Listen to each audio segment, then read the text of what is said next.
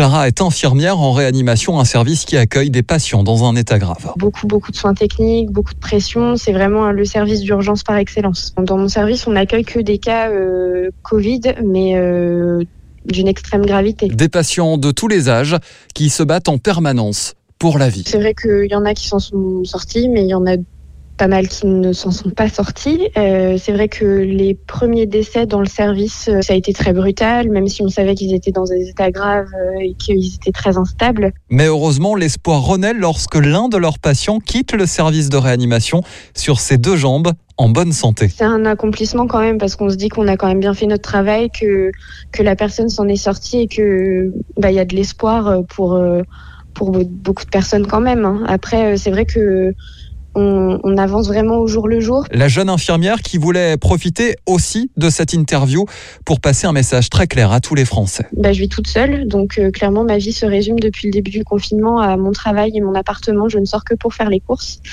Et là, en rentrant du, travail, euh, donc à 14 heures, euh, je voyais plein de gens se promener, parfois à deux. sans chien, sans juste une promenade, quoi. Enfin, vraiment, juste parce qu'il fait beau.